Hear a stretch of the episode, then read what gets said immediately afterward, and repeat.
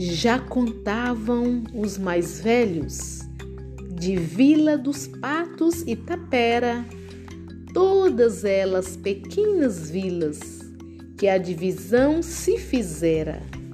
Tabuleiro, vila esticada, de Januária todos era.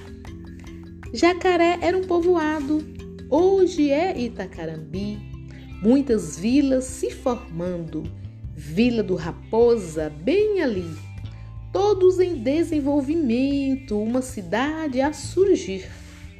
Todos esses povoados, a Januária pertencia, nessas pequenas localidades toda pessoa sofria assistência médica, hospital Nesse tempo, ah, não existia. Não pensavam em conforto, tentavam apenas sobreviver. A persistência era muita, acostumados a sofrer, afirmavam comunidade só depois de padecer.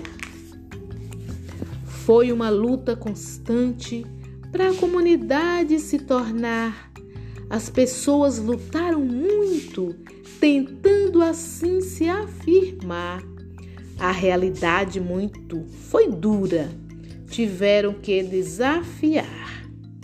Desafiando a realidade com muita luta e persistência, conquistaram a vitória sem pensar em desistência.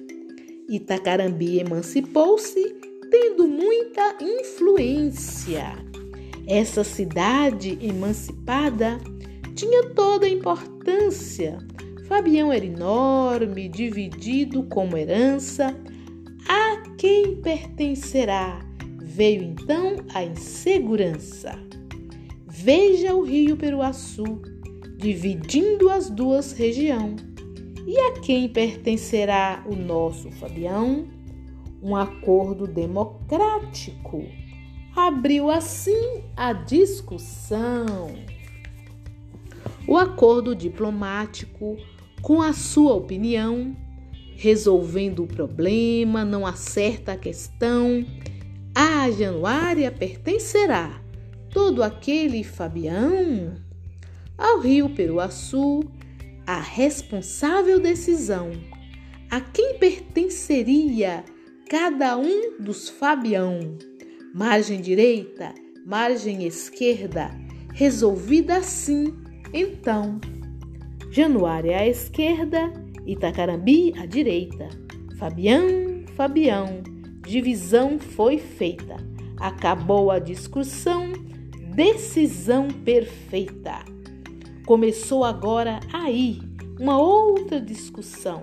Que nome daria a cada um dos Fabião? Nenhum deles queria desse nome abrir mão. Nenhum outro nome, outra denominação soava perfeito com toda essa intenção. Nenhum outro tem o peso como o nome Fabião. Nome agradável de ouvir e de falar, suave aos ouvidos, bom de pronunciar mas temos que decidir como é que vai ficar. Ficou impasse. Como será depois? Encontrou-se uma saída. Fácil, fácil não foi. Fabião 1, Januária. Itacarambi, Fabião 2.